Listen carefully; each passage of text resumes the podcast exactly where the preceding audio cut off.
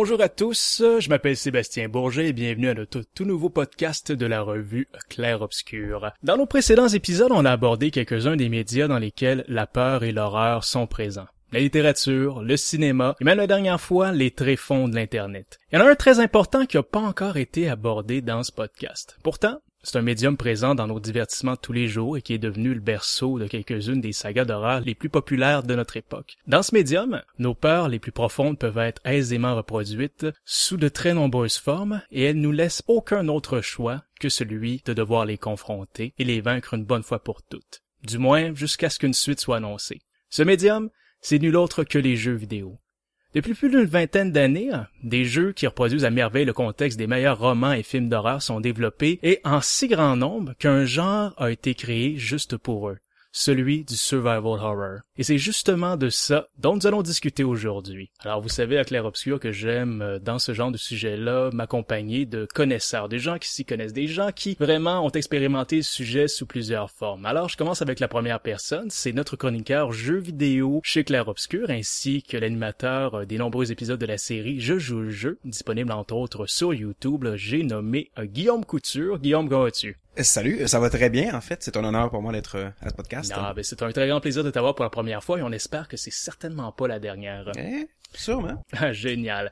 Et pour compléter ce dynamique trio, on a avec nous notre BDiste chez Claire Obscur qui fait un retour à la demande populaire après son passage très remarqué lors de notre dernier podcast sur les creepypastas, nul autre que Simon Morin. Simon, comment vas-tu? Ça va très bien, merci. Alors voilà, messieurs, Survival Horror, je pense qu'on va avoir du fun ensemble ce soir. Pour euh, se mettre un peu dedans, se mettre un peu dans le bain, moi j'ai envie qu'on fasse appel un peu à la nostalgie, ok? On va avoir une belle petite conversation sur nos souvenirs moi, les gars, j'aimerais ça, à tour de rôle, qu'on parle un peu de comment on a découvert les survival horror. C'est-à-dire, on avait quel âge, dans quel contexte, quel est le premier jeu ou les premiers jeux qui nous ont fait tomber en amour avec ce type de jeu-là, justement. Alors, euh, regarde, tout seigneur, tout honneur, Guillaume, on peut peut-être commencer avec toi. Ben, certainement. Écoute, euh, je pense que ma première expérience s'est passée euh, en deux temps. Euh, la première, c'était Resident Evil au PlayStation 1. J'ai l'âge d'avoir vécu ces choses-là. PlayStation est sorti, j'avais, j'étais en fin d'adolescence finalement, donc c'était comme pile poil l'histoire et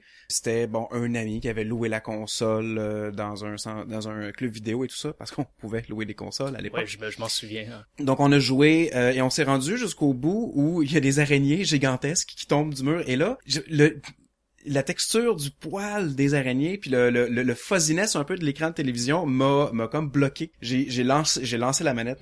j'ai comme fait non, je veux pas jouer. J'ai pas peur des araignées tant que ça, mais quand tu peux distinguer des détails comme le poil, l'araignée est trop grosse. Puis euh, quand même, c'était quand même du 32 bits à l'époque aussi, dans le fond. Là, c'était, ça réussit à faire la job avec quelque chose de si primitif que ça, ça c'est bon signe. C'est ça, mais justement, c'est le, truc du poil qui c'est quand même une des seules choses que le 32 bits pouvait quand même bien faire. Le ben le, le, le, le, flou finalement qui, qui, qui, générait cette impression que que, que les, les, araignées étaient velues. Euh, sinon, euh, j'ai arrêté de jouer euh, au, à ça pendant longtemps. Et à un moment donné, on passe une soirée de gaming entre copains où on joue à Parasite Eve et on le finit en une soirée. On, on, a commencé très tôt le jour d'avant, puis toute la nuit on a joué. Et à la fin, on a comme fait, hey, on débloque euh, New Game Plus, on débloque le Chrysler Building où on fait des étages d'un donjon général aléatoirement pour ceux qui ont, pour les joueurs très avancés. Puis euh, au, bout de ça, tout le monde se tanne. Il y a juste moi qui continue de jouer. Puis à je réalise que tous mes amis sont endormis. Il est rendu 7 heures du matin. On a pris une nuit complète de gaming. Et là, je me dis, ça me tente plus le Chrysler Building. Je vais arrêter. Puis je vais juste commencer l'autre jeu qu'on a loué, qu'on sait pas trop c'était quoi.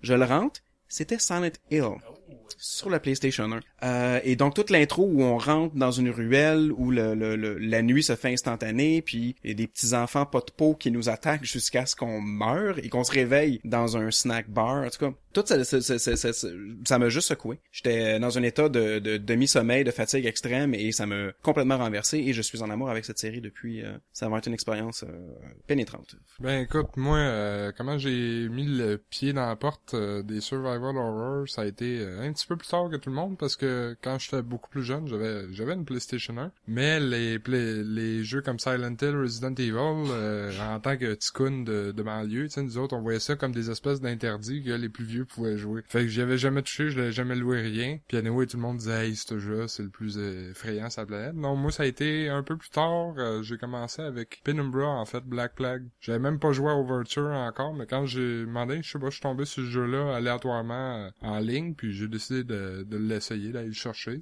Puis honnêtement, c'est ça qui m'a qui m'a mis en amour avec le genre ben raide parce que personnellement, ça, Penumbra, ça reste vraiment euh, mon go-to, tu sais, pour euh, donner un score aux autres jeux si on, dans mon livre à moi. Comme, euh, tu sais, si je comparerais, mettons, Amnesia, que personnellement, j'ai trouvé moins bon. Tu sais, m'a toujours dit, ouais, mais c'est pas comme l'autre jeu, tu sais, m'a toujours recomparé à ce jeu-là. C'est, vraiment ça qui m'a mis le pied dans la porte pour le genre horreur, là. Ah, ben, excellent. C'est, c'est pas peu dire, c'est de, très bons titres. Moi, de mon bar, en fait, ça a commencé, je j'avais peut-être autour de 10-11 ans. Dans le fond, un de mes amis avait reçu, pour son anniversaire, la trilogie de sur PC justement ou sur Mac, je m'en souviens plus, des premiers Alone in the Dark. Fait que là, j'avais aucune idée c'était quoi ce concept-là. Mon ami me parle un petit peu genre ah ouais là on rentre dans une maison, on est un inspecteur, puis il commence à avoir des monstres, des fantômes. Et là bang, monstre fantôme maison, ça a de quoi dans ma tête? Fait que là on a essayé de on, a joué à ça autant qu'on pouvait. Puis sérieusement, c'était probablement encore plus primitif que du 32 bits ces graphiques là, mais il y avait quelque chose, c'est-à-dire être dans une très grande maison, un peu à la Resident Evil avec des forces surnaturelles qu'on ne comprend pas et que ultimement on doit tenter de, de, de fuir. Pour être capable de fuir, faut résoudre des énigmes et tout ça, puis résoudre le mystère avant d'avoir la permission de fuir. Alors ça, c'était c'était un défi, c'était comme euh, essayer de confronter un cauchemar ou quelque chose du genre duquel on peut pas se réveiller. Puis par la suite, quelques années plus tard, un de mes amis dans le cours d'école me parle que lui et son cousin sont allés louer sur PlayStation effectivement Resident Evil. Et là, il me parle, alors on est encore dans une grande maison, il y, a, comme des zombies, il y a comme un gros serpent géant aussi, puis etc. Puis là, il y a plein d'affaires aussi. Là, écoute, ça a mis encore une fois la puce à l'oreille, tellement que en fait, j'avais pas de PlayStation à l'époque, fait qu'il a fallu vraiment que je me fasse plus des, des idées à quoi ça ressemblait, que je me tape seulement quelques petites images dans les magazines de jeux vidéo. Il y avait pas internet à cette époque-là. Fait qu'à m'amener, mon ami s'achète un ordinateur et avec sa carte graphique vient Resident Evil. Fait que là, il m'invite le lendemain pour y jouer. Puis je peux vous dire, j'ai quasiment passé une nuit blanche tellement j'avais hâte au lendemain pour jouer à ce jeu-là. Puis là, de fil en aiguille, un de mes amis a commencé à délaisser son PlayStation. Alors moi, je lui empruntais de plus en plus et je faisais le tour au club vidéo pour euh, les fameux Resident Evil 1 et 2 que j'ai mangé en quelques jours. Ça, c'était assez hallucinant. Et un peu comme toi, Guillaume, aussi, j'ai rencontré Dieu, le Messie, quand, euh, à tout hasard, j'ai loué un petit jeu qui venait de sortir, produit par euh, Konami, Silent Hill, et là, ça m'a rentré dans une toute autre, euh, dans un tout autre univers, justement, de peur, de, d'ambiance et tout ça, justement, à pas savoir qu'est-ce qui se passe, qu'est-ce que tu peux trouver dans chacun des coins de ces ruelles-là, de ces, ça, de ces rues-là embrumées, puis essayer de percer le mystère aussi, c'est un genre d'élément extrêmement puissant qui veut te faire avancer dans cette espèce de jeu bizarre-là, qui est beaucoup moins axé action que les Resident Evil l'était, même le premier puis le deuxième, mais qui était une énigme qu'il faut absolument que tu finisses carrément. Tu peux pas faire autre chose que tenter de le finir, ce Silent Hill là. Alors euh, voilà, c'est l'espèce de feeling que j'ai tenté de, de retrouver dans, dans, tous les autres jeux vidéo qui sont sortis, tous les, le reste des Resident Evil, tous les, les, les, autres jeux, même les autres Silent Hill ultimement qui font leur effort pour tenter d'accoter le premier, mais sans, sans grand succès. Et voilà, c'était vraiment rendu de la drogue. Peu importe qu'il y avait un, au club vidéo, dans les magasins, un survival horror qui fallait que, je l'essaye. Alors euh, voilà, addict jusqu'au bout des ongles, un peu comme vous autres au survival horror. Selon vous les boys, quels sont les, les éléments nécessaires à un bon survival horror? Parce qu'on s'entend que depuis plus d'une vingtaine d'années, il y en a des bons, il y en a des moyens, il y en a des très mauvais qui sont sortis. Et selon moi, ma théorie, c'est que ça prend des ça prend des éléments pour être capable de, de la formule gagnante qui va faire se séparer un jeu, un bon jeu de, tout, le reste de la gang justement qui sort qui sont de qualité moindre. Selon vous, quels sont ces éléments-là? Et c'est ça, moi je réalise que j'ai absolument pas préparé mes réponses. Euh, je vais, je vais. let's uh, let's wing it. Go. Je pense, du coup, au niveau mécanique pur, euh, purement euh, descriptif là, c'est une question de de d'enlever des choses aux joueurs. C'est principalement dans un jeu vidéo d'action, il y a du de l'empowering, de la mise en puissance du joueur. On te donne, t'arrêtes pas de gagner des des, des des des des nouveaux moves des, des, nouvelles ressources, euh, des nouvelles magies de plus en plus fortes, et c'est une c'est espèce de ce qu'on appelle la power fantasy. Évidemment, le jeu d'horreur fonctionne à l'encontre de ça. Le but du jeu d'horreur, c'est d'enlever euh, des, moyens aux joueurs jusqu'à ce qu'ils n'en aient presque pas et qu'ils doivent se débrouiller avec le minimum. Euh, l'exemple le, plus cru, je pense, ça peut-être c'est genre Slender The Arrival où tu ne fais rien d'autre que te promener il y tu peux rien faire parce que et, au contraire et j'en ai parlé dans Clair Obscur un jeu comme Dead Space où on te donne une, euh, mon dieu, un arsenal incroyable, des armes qui font du bruit, qui sont big, puis ça, ça a moins, en tout cas moi, ça a moins marché pour moi ce jeu-là. Euh, mais euh, à l'exemple de, on revient à Silent Hill et on va y revenir, j'imagine souvent tout au long de nos discussions. C'est mon feeling aussi. c'est que c'est un jeu qui est vraiment emblématique de cette situation-là où on a des armes, on en a pas beaucoup, elles sont pas très efficaces. Il y a toujours l'option de se sauver. Et là, on parle d'enlever des choses, on parle d'enlever des mécaniques, mais enlever euh, les sens, enlever la vue.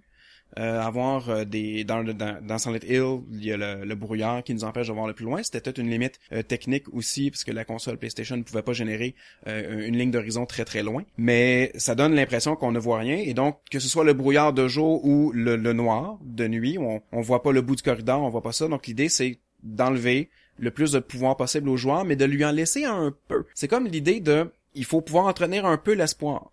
Parce que si t'en as pas, tu vas arrêter de jouer. Donc, il faut que tu donnes un anan, mais ton anan, il est un peu pourri, il faut t'en manger un petit peu, puis tu laisses l'autre moitié que tu trouves pas bon. Euh, il faut quand même tout le temps l'encourager, soit par une histoire, soit par, c'est ça, un petit peu de ressources, des choses comme ça. Puis, lorsqu'on joue euh, à un jeu d'horreur, en mode facile et qu'on retrouve énormément de munitions pour nos armes, des choses comme ça, il y a un petit sentiment là à l'intérieur comme qu'on joue pas comme il faut. Sentiment qu'on se dit semble c'est facile puis c'est plus le fun.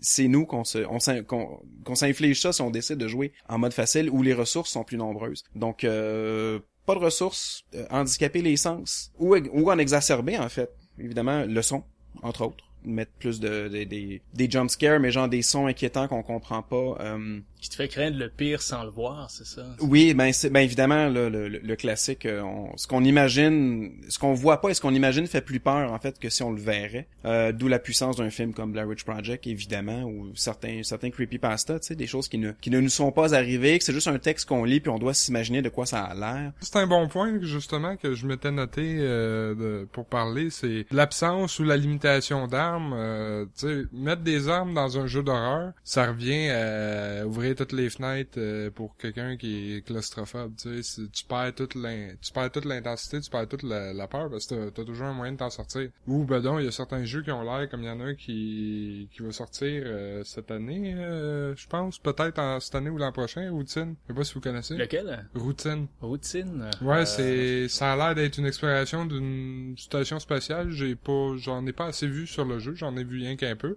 Mais le personnage principal a un fusil, a une espèce de fusil et tu sais, les ennemis, en guillemets, c'est comme des robots euh, qui ont été laissés euh, pour compte, euh, qui marchent sur automatique, si on veut. Et ton fusil, la seule chose qui te permet, c'est les arrêter de fonctionner pendant peut-être trois secondes. Fait qu'à part te laisser un petit peu d'avantage, je dire, ça, ça t'en débarrasse pas, ils vont toujours être là. Euh. Fait que tu sais, des, des armes qui servent pas à faire, ah ben moi, je clear le tableau, puis mec, je me retourne de bord pour sortir, j'aurais aucun problème, tu. Ça étant un gros point, je trouve très important dans un jeu. Et sinon, euh, l'imprévisibilité des monstres. Parce que t'as certains jeux où c'est que les monstres font comme tellement les mêmes trajets enregistrés qu'à un moment donné, tu sais, ils vont jamais sortir de leur pattern. Ah, il va rentrer dans cette pièce-là, il va ressortir, il va être dos à, à ce corridor-là, il va marcher le long, il va rentrer dans la porte à gauche, puis il va faire le même trajet en sens inverse, puis il va et vient, tu sais. C'est, il y a pas, c'est prévisible, fait qu'au final, tu on, on perd un peu du facteur horreur là-dedans parce qu'ils se promènent pas assez, ils explorent pas assez, le, le monde se juste... Ça, tu sens la programmation derrière Exactement,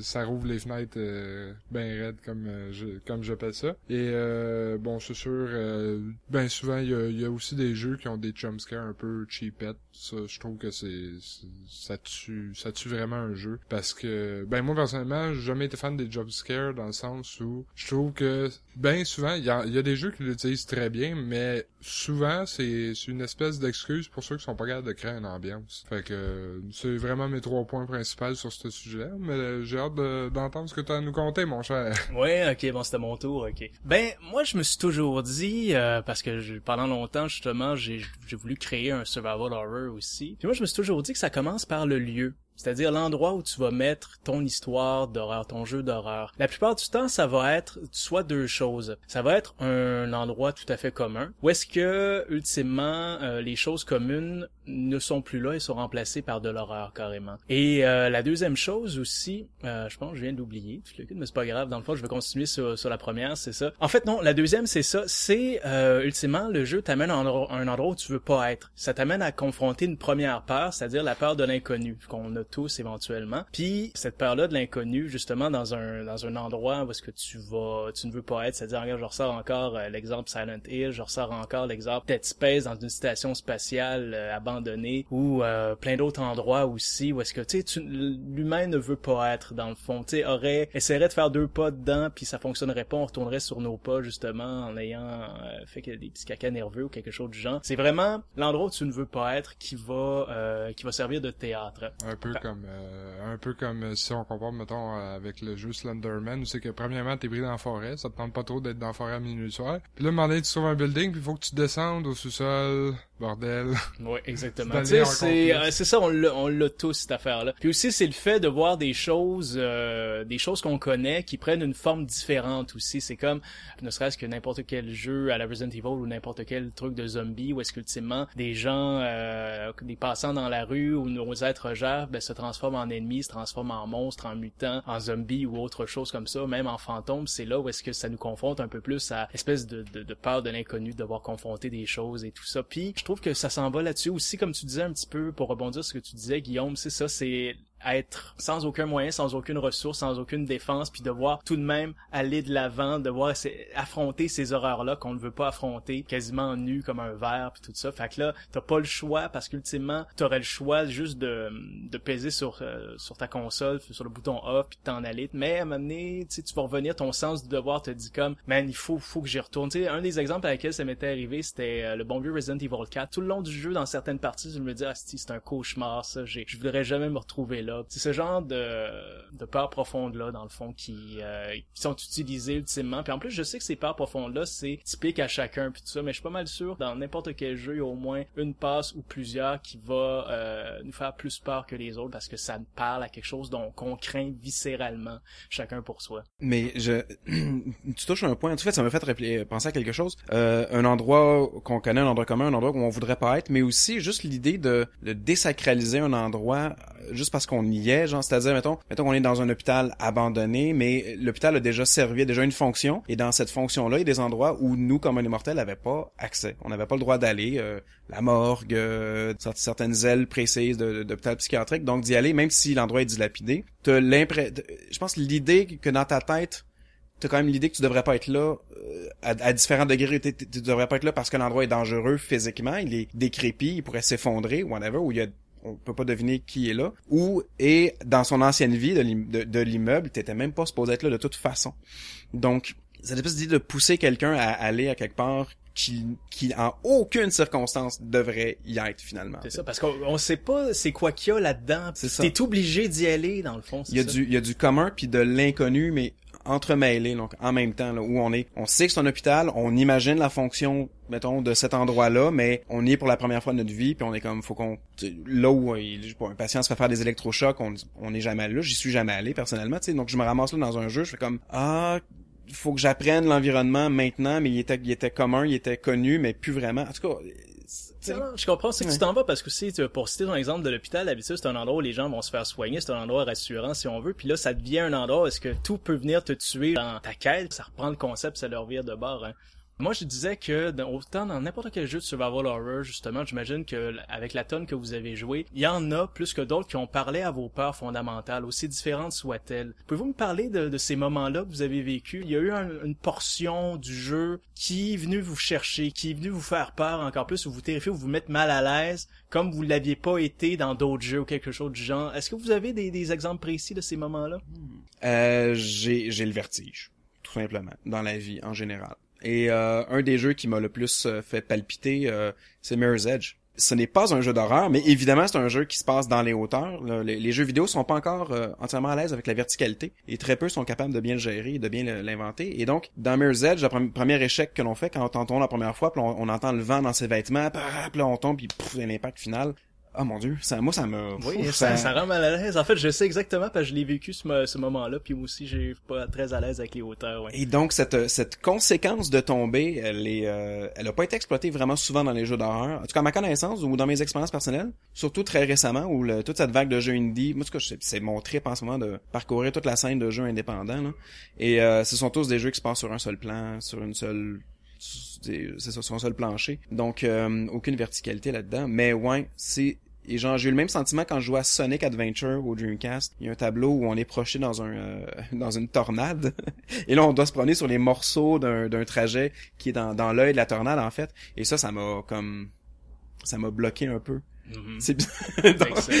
C'est pas des exemples de jeux d'horreur. Non, mais, c'est non mais so what là, mais c'est ça justement. L'horreur était réelle. C'est ça. Regarde, moi je peux t'en donner une. Euh, c'était un Resident Evil qui était peu connu. C'était sorti sur un des derniers qui était sorti sur PlayStation 2. Ça se passait à l'intérieur d'un espèce de bateau de croiseur où est-ce que le T-virus avait sévi, tout ça. Puis à un moment donné, il s'était passé quelque chose parce que tu t'en vas dans la cale justement. C'est très peu éclairé. Puis il faut que tu, tu fasses un long passage parce que tu rentres sous l'eau tu retiens ton souffle, puis il faut que tu passes à travers plusieurs pièces, puis que tu évites des monstres marins, puis tu peux très peu souvent remonter, prendre ta respiration. Écoute, moi, à l'époque, c'est ça, j'ai eu un petit traumatisme parce que genre j'ai failli me noyer, puis dans un endroit hyper comme claustrophobique et sans aucune lumière. Et honnêtement, euh, j'ai euh, quand j'ai vu cette passe-là, quand j'ai réalisé justement qu'est-ce qu'il fallait faire, puis les limitations du, du jeu avec le personnage, ça m'a mis extrêmement mal à l'aise. Ça m'a pas fait peur n'importe quoi, mais ça m'a ça m'a ramené quelque part dans mon intériorité ça fait oh non c'est pas juste qu'un jeu me confronte à ça mais encore une fois il faut que tu le fasses. Il faut que tu le fasses. Je sais pas si ultimement après avoir réussi cette partie là du jeu parce que cette phase de jeu là elle revient quatre fois en plus juste pour faire chier. Pas une pas deux pas trois mais quatre. Que je me sentais peut-être un petit peu mieux à cette heure tu sais après ça. Je sais pas si ça m'a aidé à faire la paix avec euh, ce traumatisme. Tu sais les, les mêmes moites là genre je les avais pas eu de même pendant tu sais depuis très longtemps. Mais sinon pour ce que pour ce que Guillaume disait euh, c'est vrai que tu sais il y, a des facteurs euh, d'horreur que tu vas retrouver dans des jeux que c'est pas leur fonction pendant tout. Je veux je sais pas s'il y un de vous autres qui connaît Subnautica. C'est c'est un jeu de plongée sous-marine en fait. T'es dans un vaisseau spatial, tu t'es écrasé sur une planète, puis la planète est recouverte à peut-être 99,99% d'eau. Tu sais. Mais c'est à cause que si tu vas assez profondément, il y a des créatures sous-marines que tu veux pas trop tomber dessus. Et ça vient vraiment donner, tu sais, je veux dire, t'entends juste l'espèce de, de poisson géant tentaculaire au loin, puis toi t'es pris dans ton petit sous-marin qui peut rien qu'en faire une bouchée, puis tu te dis oh my god, j'espère qu'il m'a pas tombé sur lui. fait que c'est ça, ils viennent rajouter, il y a, y a des facteurs horreurs qu'on peut retrouver dans. Personnellement, moi ça, ça n'avait été un bon Subnautica parce que on sait, on n'en connaît pas assez sur ce qui se cache au fond de l'océan, puis je trouve que moi c'est vraiment quelque chose qui a pas été assez exploité pour des jeux d'horreur. C'est sûr, puis euh, le, le, le fond l'océan. Écoute, combien d'histoires de terreur et de peur ont été écrites là-dessus sur qu'est-ce qui se cache dans les tréfonds de, de, la, noirceur des océans puis tout ça là. Ouais. Ben oui, Lovecraft. ben bingo entre autres. Fait qu'effectivement, ce serait cool ça une idée de survival horror à la Subnautica, mais tu sais, tu t'en vas justement, tu confrontes euh, les, les créatures. Ouais, ben le plus proche, celui qui s'en rapproche le plus, a un jeu qui, on a toujours pas de date de tomber pour celui-là, mais je pensais le partager à soi parce que moi personnellement, euh, j'ai juste hâte de, de voir ça, mais que ça ça s'appelle Diluvion. D-I-L-U-V-I-O-N. Le monde iront checker ça à la maison. Mais c'est, tu sais, au début, euh, au premier abord, le jeu a pas l'air aucun facteur euh, terreur, si on veut, parce que t'es juste un petit sous-marin avec euh, ton équipage. Tu peux aller fouiller dans les tréfonds de l'océan sur des dans des océans qui ont l'air d'être sortis carrément de l'espace. Il y a l'air aussi d'avoir un petit peu de joueur contre joueur, mais overall, la question pour la, raison pour laquelle j'ai vraiment hâte de voir ce jeu-là, c'est que il y avait des bouts que tu peux voir, le il, se rendait au tréfonds de l'océan c'est que c'était tellement profond que c'était juste noir sur noir. Puis le seul moyen de voir autour de lui, c'était d'utiliser une espèce de radar qui faisait que tu avais comme une ligne de scan qui passait, euh, qui se rendait jusqu'au plus loin possible euh, de, de, de, range pour scanner. Et à un moment donné, la ligne part du vaisseau, scanne autour, et la seule affaire que tu vois, c'est les contours d'un espèce de crabe géant, genre 18 ah. fois ton, ton sous-marin, et qui sert d'un sous-marin géant échoué en guise de coquille. T'es comme, oh, on va remonter vers le haut, hein. C'est ça, exactement. ben, attends-toi à le combattre, genre, à un moment donné du jeu avec juste un petit canif ou quelque chose du genre, à peu près. Ah, ben c'est pas trop mal. Merci pour vos confessions, messieurs, et euh, ça un plaisir. Alors, écoutez, euh, dans la vie, ben écoutez, tout ce qui est très populaire, tout ce qui monte, finit ultimement par redescendre et tout ça. Euh, même les plus grandes franchises de, de Survival Horror, qu'on parle de Silent Hill, qu'on parle de Resident Evil et de quelques quelques autres justement qu'on qu'on oublie de mentionner, ça a pogné un creux de vague aussi euh, dans les dernières années, au point où est-ce que les les fans réclament un reboot, les fans se sont sentis, euh, la magie n'était plus là. Puis qu'est-ce que qu'est-ce qui peuvent être les causes de ça dans le fond, de cet essoufflement et euh, de, cette perte de popularité du genre? Le pachinko. Non, c'est des pour ceux qui ceux qui savent que Silent Hill est maintenant rendu une machine à pachinko. Là. Euh, pas super intéressant, mais euh, je crois que je crois rien. Finalement, je vais y repenser. C'est quoi, euh, tu veux dire par machine à pachinko? C'est, euh, c'est des machines, euh, des machines de jeu comme, c'est un, c'est un mi-chemin entre, mon dieu, du, du, du, du pinball puis du skitball, en fait, là. Genre, c'est une machine japonaise, où on lance plein de billes puis faut qu'elle tombe dans certains trous, mais t'as plus ou moins de contrôle. Faut juste que tu mets plus d'argent pour avoir plus de billes pour pouvoir les lancer qui tombent plus dans les trous. Ben, en fait, c'est, c'est plus le fun parce que Silent Hill a m'amené au, au, début du Game Boy Advance. C'est que c'était rendu, il y avait eu un jeu, c'était un roman graphique, tout exact. simplement. Ouais. Alors, euh, c'est pas si pire okay, tu, veux, tu veux dire que la série est un petit peu devenue une bête à cash euh... Euh, ouais, mais ils en font, ouais, c'est ça. Ils ont annulé Silent Hills, qui était un jeu qui avait énormément de promesses. Malheureusement. Et ils ont transformé la franchise en des choses périphériques comme jeux cellulaires et jeux de, de casino finalement. Ah, bon, Donc euh, ouais, c'est un peu c'est un peu triste. Ceci dit, pourquoi c'est plus populaire? Je vais mettre en doute que ça l'a que ça l'a déjà été populaire les jeux d'horreur. Oh j'ai oh, jamais, j'ai jamais vu les. Là, je suis pas en train de dire qu'on est tous des hipsters parce qu'on a joué à Resident Evil 1. Là. Ah non, mais vas-y, développe. Je suis curieux. De, Est-ce que Silent Hill a vendu autant que n'importe quel autre jeu? Mettons, on, évidemment, là, je vais faire une comparaison extrême et vous comprenez mon point. Konami fait Silent Hill et fait Metal Gear. Metal Gear vend probablement dix fois plus que chaque Silent Hill, euh, successivement en plus. Donc eux, uniquement s'ils regardent les chiffres, et là on parle, ce sont des, c'est des cravates dans les tours à bureau, regardent juste les chiffres, le jeu d'horreur a probablement aucun intérêt s'il n'est qu'un jeu d'horreur. Euh, là, on va, il faut qu'on fasse un jeu d'action. Resident Evil devient donc un jeu d'action. Euh, tranquillement, pas vite. Resident Evil 5, 6... Ben, même à partir du 4 aussi, si je peux me permettre. Hein. Non, non, absolument. Le, le, dès le, ben, en même temps, on pourrait dire que ça l'a pas mal déjà toujours été. Là. Il, y a, il y a des lance-grenades dans chacun de Resident Evil à un moment donné. Il y a vraiment un emphase sur les contrôles, plus action, une liberté de mouvement et tout. Puis là, quand Silent Hill a essayé ça, dans Homecoming, on interprète un vétéran de la guerre qui peut faire des roulades, qui peut esquiver et qui se bat au couteau comme un maître. Là, on est comme, ouais, c'est plus très épeurant rendu là quand on sait se défendre. Donc, cette espèce de transition malaisante vers le jeu d'action fait en sorte que je pense que c'est un constat d'échec pour le jeu d'horreur euh, pur, qui ne fonctionne peut-être pas au niveau monétaire. C'est uniquement, ce serait seulement ça mon argument, parce que ce sont des jeux niches, les jeux d'horreur. Ça, il faut euh, sortir de votre tour d'ivoire. Les jeux d'horreur ne sont pas si populaires que ça. Ça crée des fans qui sont peu et durs, mais ça ne, je pense pas que les chiffres sont au rendez-vous. Et euh, ça fait des fans peu réduire et on le voit bien dans le mouvement indie. Donc les gens ont commencé à les les les, les AAA ont arrêté de faire des jeux d'horreur ben les gens ont pris la place à ce moment-là. Ça fait des jeux comme Back in 1995, un jeu qui est en fait un hommage à, euh, à Silent Hill original, euh, disponible sur Steam en ce moment. C'est un jeu qui est, sorti donc cette année et qui a le look et le feel d'un jeu de PlayStation 1. Hey man, faut pas que je t'interrompe parce que garde ça pour toi parce que c'est notre prochain notre prochain sujet carrément. Là, tu pourras vraiment ouvrir les vannes. C'est une dure question parce qu'en même temps, je veux dire, euh, si tu check, bon, on va prendre mettons sur YouTube, le monde aime ça regarder des du monde, d'autres personnes gueuler devant leur ordinateur, donc t'as beaucoup de let's play de jeux d'horreur. Je saurais pas dire c'est pas... Ouais, c'est vrai, c'est vrai que les jeux d'horreur c'est niché, mais euh, est-ce que on peut dire que c'est impopulaire, par contre, non? Culturellement, non. Culturellement, c'est encore très populaire, mais est-ce que, est-ce que les gens les achètent, ces jeux-là?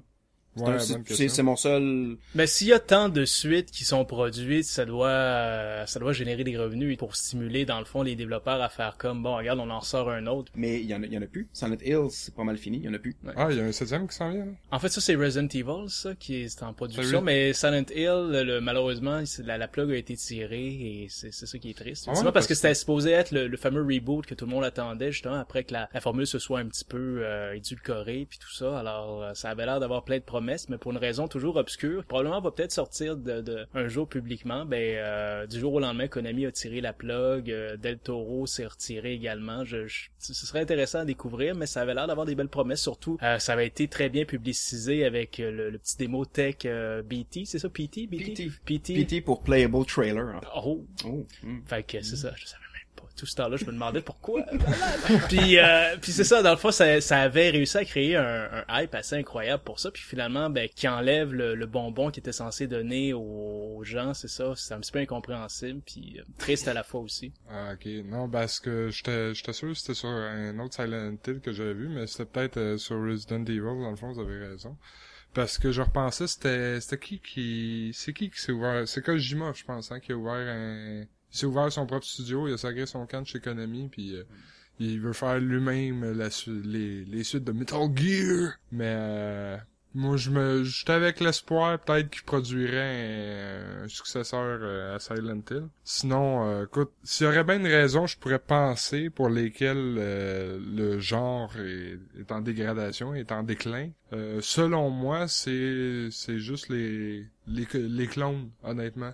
Parce que t'as beaucoup de monde qui voit ah tel jeu il a été populaire ben morph prendre les mêmes maudites mécaniques mais à ma sauce à moi. Puis tu sais là je veux pas euh, lancer euh, je veux pas tirer des flèches, euh, je veux pas pointer du doigt n'importe qui mais mettons tu sais Outlast, tu sais que ça a été beaucoup influencé mettons par les, les studios Paradox qui ont fait Penumbra Amnesia, tu Puis t'as as beaucoup de jeux de même que ils reprennent, ils vont reprendre des mécaniques de l'autre jeu mais t'en as aussi beaucoup qu'ils reprennent carrément le jeu de A à Z mais avec un habillage différent. ça, ça, ça reste dans les moins ceux-là surtout restent les moins populaires parce que ben souvent c'est pas des affaires à gros budget ceux qui se permettent de faire ça. Comme là c'est un beaucoup plus gros budget donc c'est c'est quelque chose de beaucoup mieux réalisé, beaucoup plus poli. Puis oui, c'est une réutilisation de mécanique, mais le jeu se tient debout par lui-même quand même. Ouais, puis ça a eu un très bon succès financier et critique également. Puis on attend tous la suite avec impatience. Puis en plus, c'est un produit local fait à Montréal. Oh, ça je savais pas. Hein. Ouais, Red Barrels, c'est à Montréal. Oh shit, ok. Très content. Mais respect pour eux autres. J'espère qu'ils me lanceront pas des rushs. bon, on va essayer de les avoir comme commanditaires pour qu'on puisse essayer un démo tous les trois ensemble euh, avant tout le monde. C'est ah, tellement le fun. Fait que je lance euh, l'appel. On vous aime, ben gros Red, Red Barrel. Mais mais Simon, tu m'as tu m'as donné une idée en fait en parlant des euh, toute la scène des let's players finalement. Peut-être que le jeu d'horreur euh, dans sa viscéralité, c'est du bon matériel à faire des vidéos de réaction, hein, des gens qui jouent puis sont comme ah qui gueulent puis tout ça. Et donc peut-être que le modèle de distribution des jeux d'horreur est différent des jeux normaux. On regarde un peu moins les gens qui jouent à un jeu comme Call of Duty. Euh, il y a un public pour ça absolument qui regarde des des des kill cams puis des des des des, des 360 no scope là.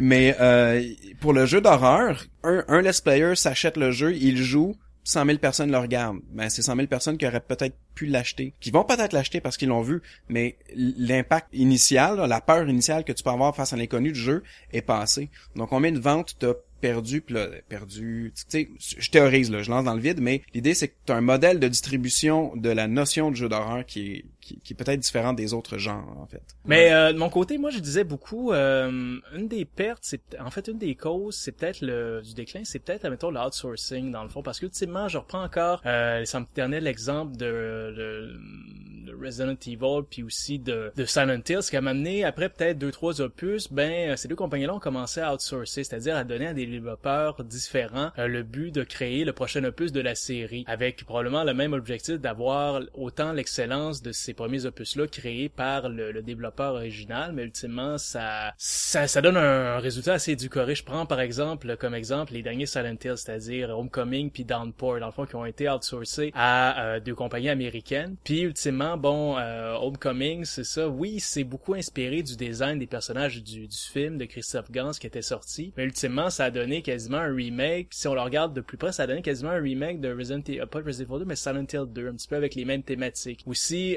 euh, ils ont tenté un peu d'américaniser la chose, c'est-à-dire avec des mécaniques de combat un peu plus présentes, avec des armes plus présentes aussi, puis euh, deux trois mécaniques dont on se foutait royalement, c'est-à-dire des fois, maintenant ton personnage tombe, fait des chutes, puis il faut que t'évites, genre en espèce de comme un jeu d'arcade, faut que t'évites des obstacles dans ta chute, des trucs de même. C'était un petit peu euh...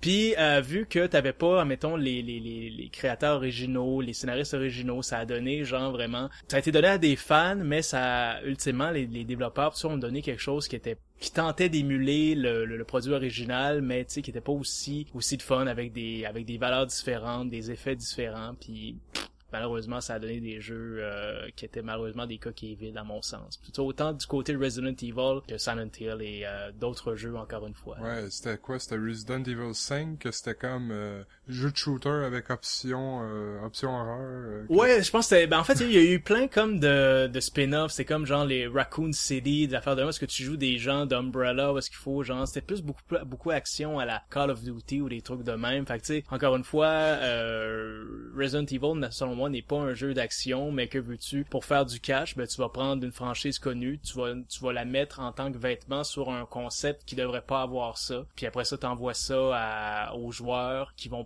se laisser berner en attendant un autre un autre jeu avec les éléments qui ont fait le succès de Resident Evil, puis finalement ça fait euh, quelque chose de poche qui fait du mal à la franchise et tout ça. Alors c'est pour ça probablement qu'ils ont pas hésité à se lancer dans un dans un dans un changement différent parce que tu mentionnais mettons le Resident Evil 7, le fameux démo technique qui est sorti euh, pour le E3 ben ça a l'air extrêmement. Moi, j'ai senti qu'il y avait un vibe très Outlast justement, c'est-à-dire tu rentres dans un endroit glauque, tu sais, qui fait pas très zombie puis tout ça, mais en tout cas, c'est. Euh... C'est ça, Je pense euh, ça m'a, tu m'as fait penser à une affaire, ça met un peu le, doigt sur un des gros problèmes.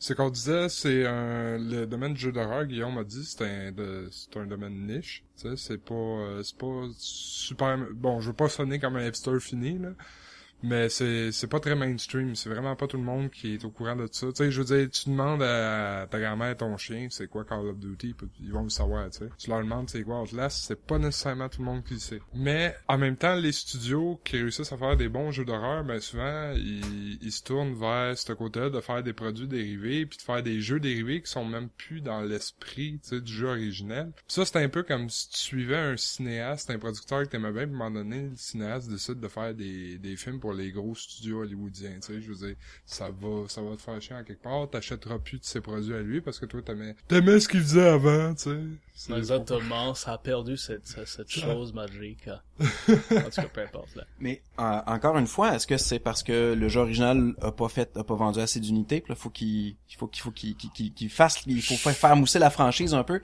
et donc on fait du spin-off puis on essaye des spin-offs avec des sous-genres différents comme action, horreur. Oui, mais moi je pense que c'est le contraire, que ça a trop bien vendu dans le fond. Fait que tu vas prendre un concept dont t'es pas sûr, tu vas l'associer à une marque qui a fait ses preuves, qui a vendu, puis après ça, euh, voilà, tu vas sortir un produit qui qui est pas vraiment dans la dans, dans l'esprit de ce qu'étaient les premiers jeux puis le concept de base et tout ça. Je pense que c'est vraiment, tu sais, c'est un outil marketing. C'est certains qui veulent l'essayer, puis malheureusement ça a pas donné des, des très bons résultats. Tu sais, euh, c'était quoi déjà? Il y avait eu un truc pour le PlayStation portable, c'était un jeu qui s'appelait Silent Hill Book of euh, euh Book of Shadows, quelque chose pas Book of Book of Memories. Oui oui, c'est ça, puis c'est comme un truc à la vue isométrique qui a aucune chance de te faire peur ni rien. Puis ben c'est ça dans le fond avec le le, le le branding Silent Hill et qui était quand même un peu parce que ça avait été produit par la même gang qui ont fait Downpour justement, fait que ça a donné quelque chose d'édulcoré avec le nom de Silent Hill dessus avec les mêmes défauts que qu'un autre jeu qui avait sorti précédemment puis ça, écoute, je pense, j'ai jamais vu ce jeu-là coté plus que 5 sur 10. C'est sûr. Ça donne l'impression que les compagnies ne savent pas euh, l'ADN de leur propre franchise, finalement.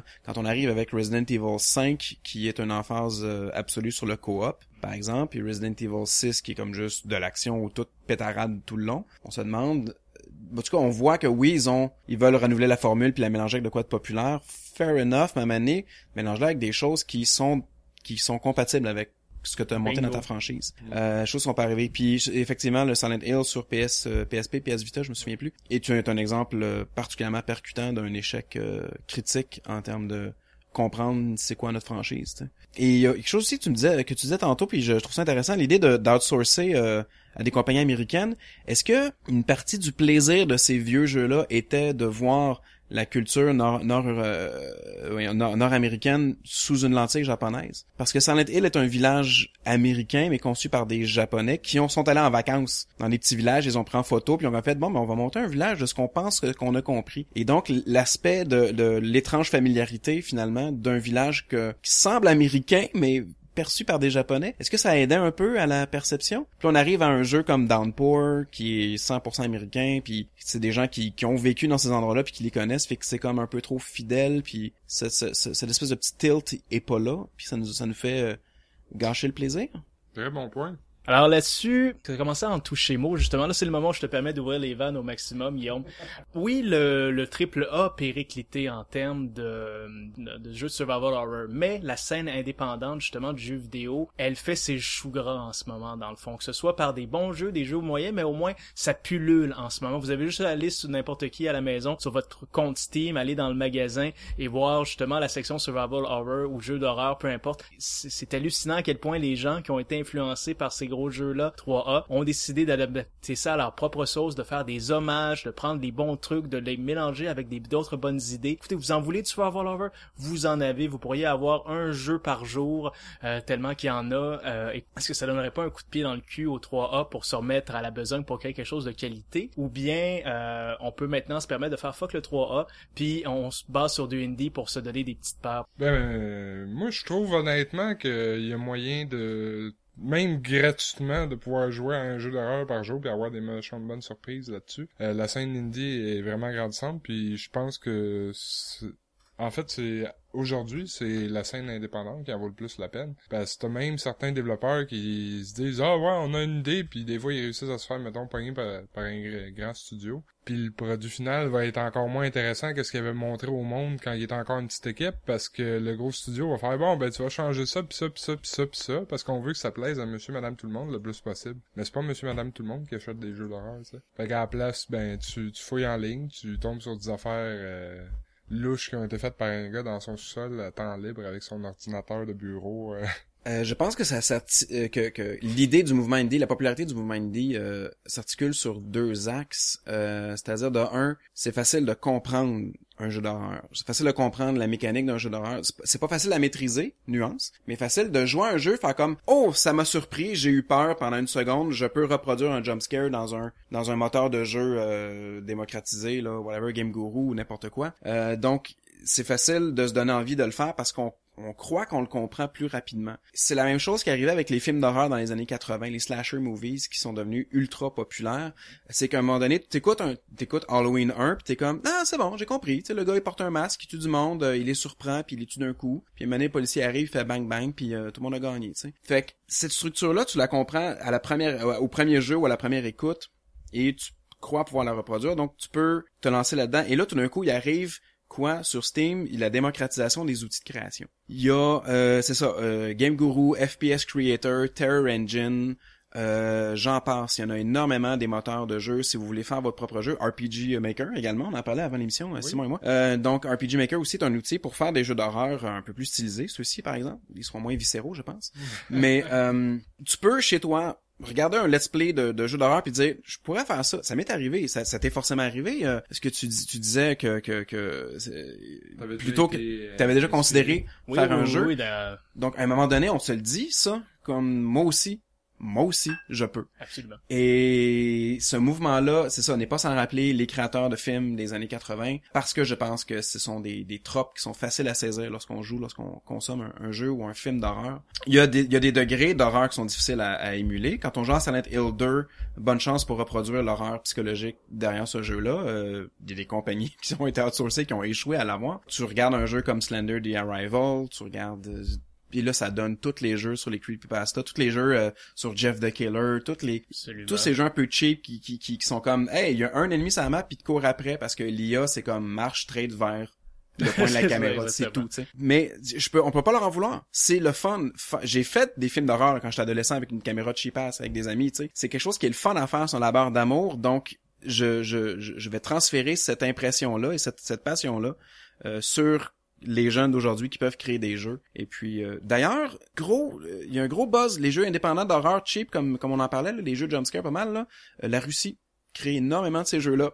Des joueurs russes en raffole et en crée. Je sais pas pourquoi, il manque vraiment beaucoup de clés pour comprendre la culture russe, point. Donc, je peux pas discourir longtemps là-dessus, mais euh, il y a un point d'origine là-dessus, la Russie. Ah ben, on va les remercier pour ça, dans ce cas Ouais, on va les remercier. Ben en fait, tu voulais-tu enchaîner? Non, moi je pense, que je trouve que Guillaume, c'est pas mal mieux exprimé que ce que moi j'aurais pu ah, a pas de problème. Mais moi, ce qui me fait capoter dans le jeu indie, c'est que ça peut, dans certains cas, réaliser nos rêves. C'est-à-dire, regardez, je vous donne l'exemple, j'en ai, déjà en parler, dans le fond, le fameux euh, PT qui a été annulé, tout ça. Ben, vous savez qu'une compagnie indépendante qui a décidé de recréer ce feeling-là qu'un jeu qui s'en vient, qui va s'appeler Allison Road, qui a été euh, supposément annulé et là, qui vient, il y a à peine deux semaines, de renaître de ses cendres et qui va être euh, produit jusqu'à complet, développé plutôt jusqu'à complétion et tout ça. Et ça, c'est carrément encore une fois un, jeu à la première personne dans lequel tu te promènes dans une grande maison assez moderne et à chaque fois que tu vas te faire un trajet, ben, il va y avoir quelque chose de différent, un quelque chose d'inquiétant, d'étrangeté ou de peur ou qui va venir te chercher jusqu'à temps que tu découvres la clé du mystère. Et donc ça, c'est des gens carrément déçus, comme pas mal tout le monde,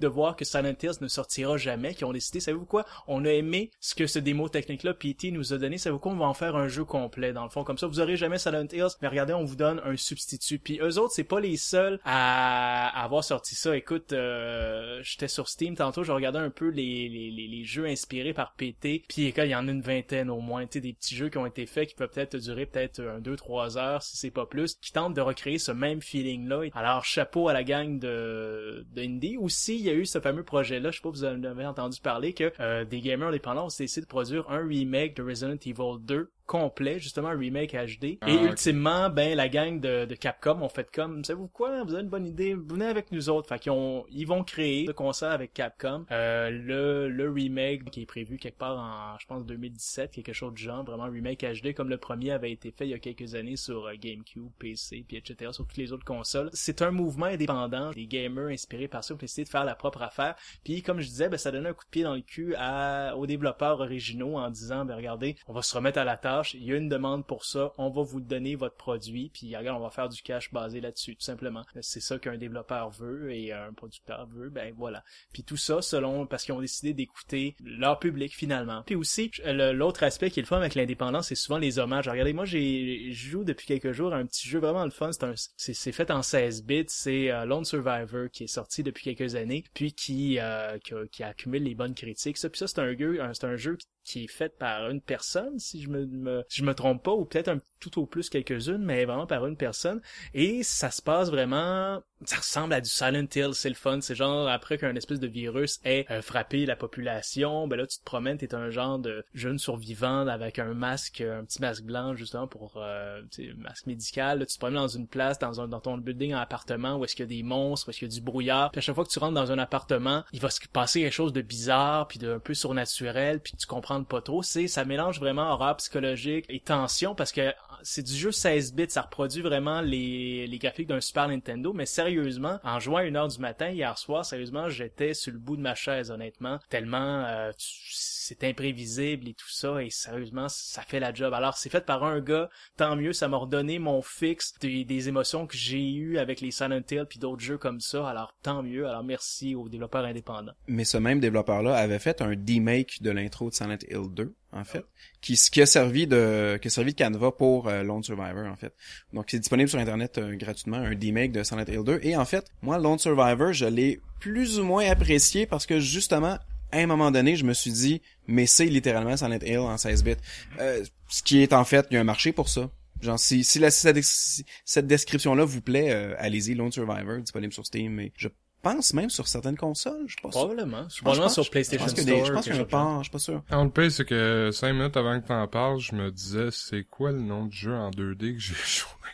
D'horreur. C'était celui-là, justement, mais je me rappelais plus pas tout du titre. Mais non, des, des jeux comme ça dans la scène indépendante, c'est vraiment le côté positif, contrairement, comme je comme on disait plus tôt, euh, aux, gros studios AAA, que ils vont juste, bien souvent utiliser la même formule, où ils sortiront pas des sentiers battus. En quelque part, les gros studios, ils sortiront jamais des sentiers battus tant que ça aura pas été prouvé par quelqu'un d'autre que ça fonctionne ils veulent comme pas prendre le risque eux autres mêmes, puis c'est là que le, les développeurs indépendants rentrent en jeu parce que c'est quelqu'un qui a une idée, qui a son projet à lui, puis il veut le faire à ses heures ou euh, de sa poche, puis il, concrétise éventuellement. Si ça marche un peu, tant mieux pour lui. Si ça marche pas pendant tout, ben tant pis, mais au moins, il a réussi à faire, à concrétiser son idée. Et si ça marche vraiment beaucoup, ben là, à ce moment-là, c'est là que des fois, tu vois les, les gros développeurs faire, ah ben, on va reprendre la même idée, puis on va la, on va faire de quoi à notre façon avec, puis là, t'es comme, ok, ça te tentait pas, toi, de prendre le risque plutôt que ce soit, tu sais, un monsieur, madame, tout le monde qui s'essaye, euh, d'attendre plutôt qu'un monsieur, madame, tout le monde s'essaye. Mais c'est ça la beauté de la, selon moi, de la scène indépendante, c'est que, tu sais, ça nous offre des, des choses que, ça nous offre des euh, possibilités de gameplay, de mécanique de jeu et autres qu'on n'aurait peut-être jamais vu avant parce que, c'est ça, les gros studios prennent jamais des risques. Ouais, ben c'est le fun de plus être à leur remorque.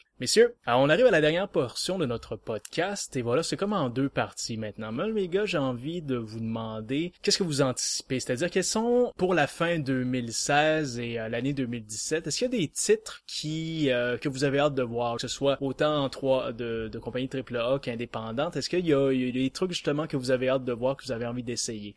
Ben moi honnêtement, euh, j'avais déjà mentionné Diluvion que je continue encore une dernière fois à dire à tout le monde allez au moins voir euh, tu sais le jeu est pas sorti on n'a pas encore une date fixe mais ils disent maximum peut-être 2017 c'est vraiment le puis le c'est que ça fait c'est à cause ça fait plus qu'un an que les images euh, que je parlais tu sais très fond sous-marin vraiment. C'est sûr ce sera pas tant que tel un jeu horreur mais comme on jasait des fois, c'est avec des jeux pas horreur que t'as ton fixe. Et sinon, euh, quelque chose que j'ai vraiment hâte de voir, et je sais pas si vous en avez entendu parler, mais il y a un petit studio qui s'appelle Cyanide Studio, qui va faire un remake HD de Call of Cthulhu.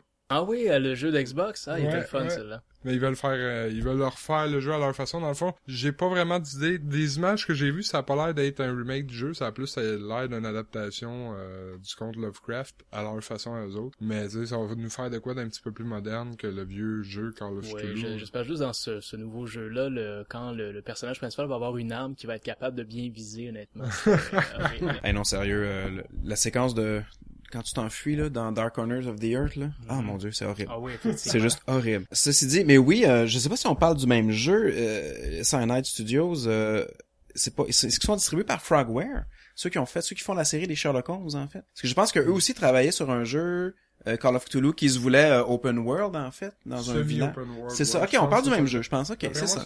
Et puis donc celui-là effectivement euh, évidemment parce que c'est des choix assez évidents parce que les gros jeux d'horreur on les on les connaît tous là, ils s'en mettent Allison Road tu l'as nommé, ça ça m'intéresse parce que je n'ai pas joué à PT malgré mm-hmm. tout. J'avais pas le PlayStation 4 et là ils l'ont littéralement retiré du marché. Moi, je l'avais acheté sur ma PSN puis là j'ai fait quand je vais acheter une PlayStation 4, je vais le downloader, je suis safe. Non. Non, ils l'ont juste retiré. il est indisponible. Et c'est la raison pour laquelle vous devriez avoir peur de la digitalisation et du cloud.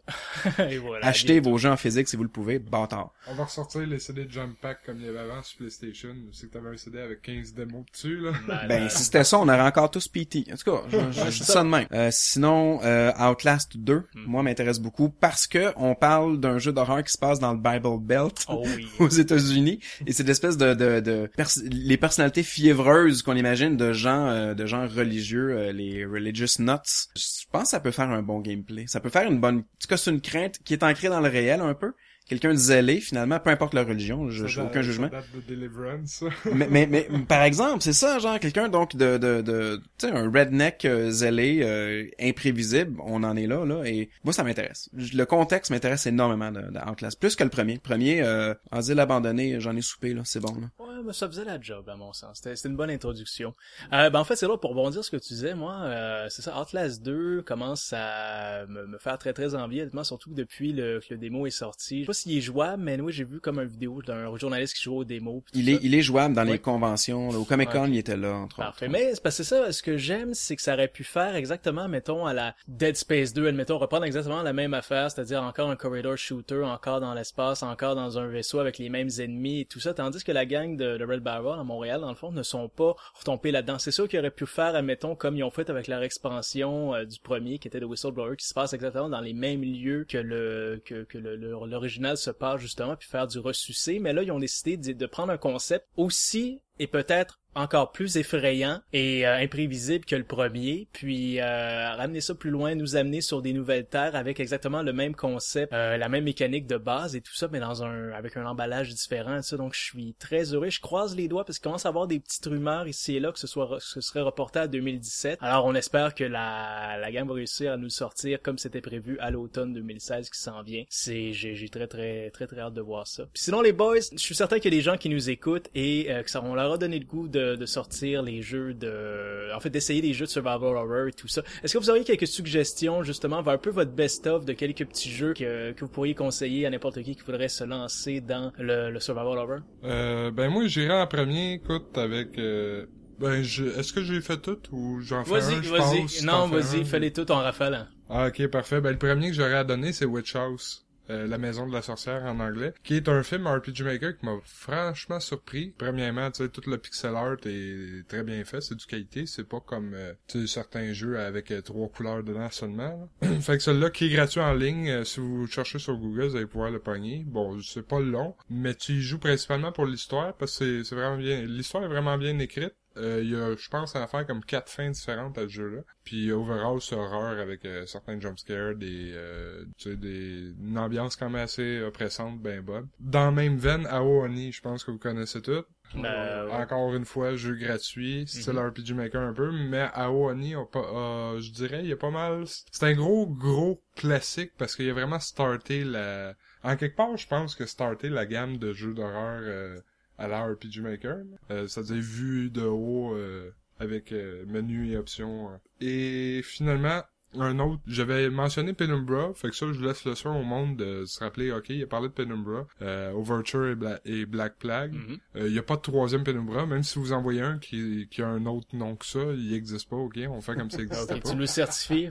c'est un, c'est un putain de jeu de puzzle avec aucun élément d'horreur, fait que il existe pas. Et il y a une suite qui a été faite, mais ça a été fait par euh, des fans, tu sais, fait que les, toutes les voix de tous les personnages sont comme peu les mêmes, pis t'es comme ok, mais c'est sûrement qui est bon, mais moi c'est un gros turn-off quand t'as la même personne, mais qui a pas la même voix. Ouais, je sais. La continuité est pas super. Et finalement, un jeu que j'ai toujours pas eu, réussi à finir parce que honnêtement, il est vraiment venu me chercher Dread Out. C'est, Ah oui, le, absolument un petit peu à la Fatal Frame tout ça, là, genre. Ouais, la... ouais, exactement, euh, avec son cellulaire, là, puis tu tombes en première personne, là, tu sors de la petite cabane, tu mets ton téléphone, tu vois, il y a une madame dans la vitrine là-bas. Quand je baisse mon téléphone, et puis là, shit. Fait que euh, moi c'est vraiment ces quatre là je pense que je suis en business avec ça. Euh, le problème avec euh, faire des recommandations dans mon cas, c'est que j'ai une j'ai une tolérance et même un amour pour le médiocre en fait. J'aime beaucoup les jeux d'horreur. C'est ces jeux indépendants un peu cheap, un peu mal faits, qui tu sais qui ont une seule bonne idée mettons qui les drive et tout ça. À ce niveau-là, j'en conseillerais un qui s'appelle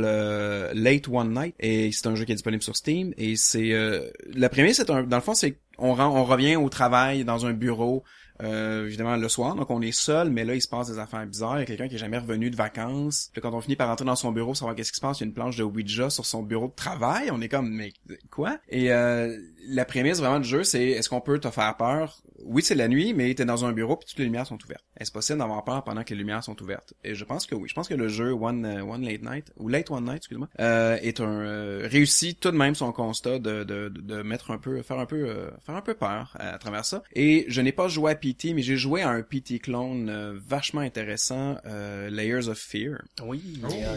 Qui est, euh, ce n'est pas, le jeu est un peu trop long à mon goût est un peu trop cher à mon goût. 20 dollars pour cette espèce de 6 heures de jeu de PT Clone, à un moment donné, ça va aller. Euh, ceci dit, on vous garantit au moins un bon 2 heures. Les deux premières heures de jeu sont assez inoubliables, ne serait-ce que parce que c'est un jeu qui est, excessivement beau. Euh, il y a le, ce jeu-là a l'idée de pas vraiment avoir de modèle euh, personnage. En tout cas, on voit plus ou moins de personnages. Donc c'est vraiment juste des, objets statiques et ils sont super beaux.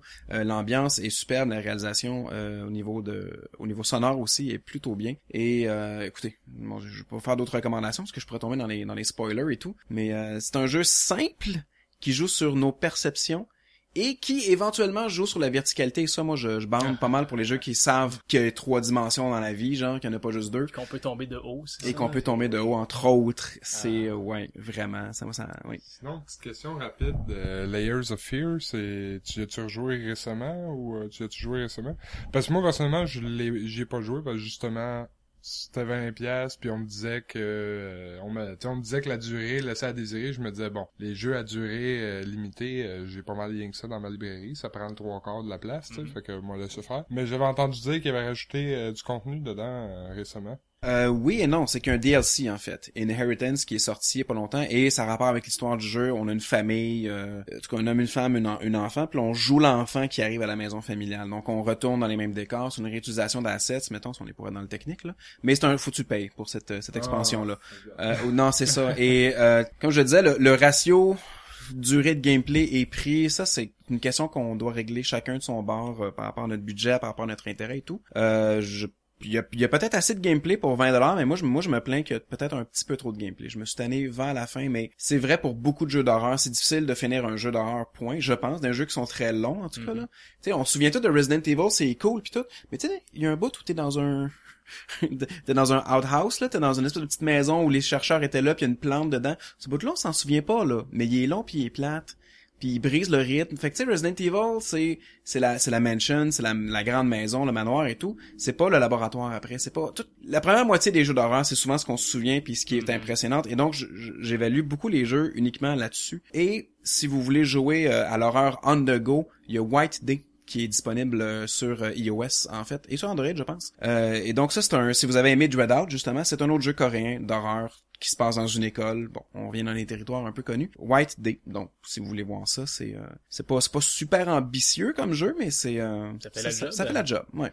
Ben, de mon bar, je peux peut-être y aller avec. Ben, en fait, c'est des jeux récents dans le fond parce que sont, sont un peu plus facilement trouvables que nos bons vieux classiques sur PlayStation. Écoutez, je peux y aller avec. Euh, en fait, c'est ça, c'était un jeu qui se voulait, euh, qui voulait reprendre vraiment les concepts des survival horror de base et tout ça, et privilégier beaucoup plus euh, la, la peur et l'horreur que, que l'action. C'est euh, The Evil Within. Honnêtement, c'est un foutu classique à mon sens. Honnêtement, si vous êtes fan de de survival horror justement pur et dur, classique comme je l'appelle, vous allez probablement en rêver comme moi. Euh, vous allez effectivement avoir peur plus important que tout, avoir le, envie de le finir ce jeu-là. Il y a d'excellents DLC aussi qui sont disponibles avec ça. Sinon, euh, petite surprise des surprises qu'on s'attendait pas justement et qui fait la job, basé sur une franchise de film, Alien Isolation, un bon jeu euh, sur la franchise d'Alien qui est pas arrivé depuis, admettons, les jeux d'Alien vs Predator euh, au début des années 2000 sur PC. C'est formidable. Moi, ça m'a beaucoup fait penser à ton commentaire que tu dis, Guillaume, c'est-à-dire se sentir nu, dénoué de toute ressource. les armes, là-dedans, on n'a pas des gros BFG comme dans Doom ou n'importe quoi, c'est vraiment, on est armé de choses extrêmement basiques et on doit ultimement se sauver d'un xénomorphe, le bon vieil alien et tout ça. Puis ce qui fait peur, c'est que dès que tu le rencontres, le jeu est terminé, tu peux pas le combattre comme dans deux autres, comme dans, dans les autres jeux. Ça fait en sorte qu'il faut que tu fasses de l'infiltration et que tu ne respires pas trop fort aussi, que tu contrôles tes respirations pour pas te faire pogner par cette créature. Et c'est pas le seul ennemi qui euh, qui patrouille la, la station spatiale dans laquelle on est. Donc c'est bourré de fanservice, de moments assez intenses où est-ce qu'ultimement la peur nous envahit. Et euh, conception sonore formidable, des très beaux graphismes, chapeau euh, pour ce jeu-là, très très belle utilisation des concepts de survival horror qu'on aime. Et le, tout dernier que j'ai découvert très récemment et que Dieu que j'ai du fun avec ça, avec euh, quatre amis, c'est le jeu produit par Vieux, compagnie montréalaise qui s'appelle Dead by Daylight, petit jeu en multijoueur que vous allez, le concept est tout simple, mais Dieu que j'ai eu peur, Dieu que j'ai ri dans les dans la même seconde avec ce jeu-là, c'est grosso modo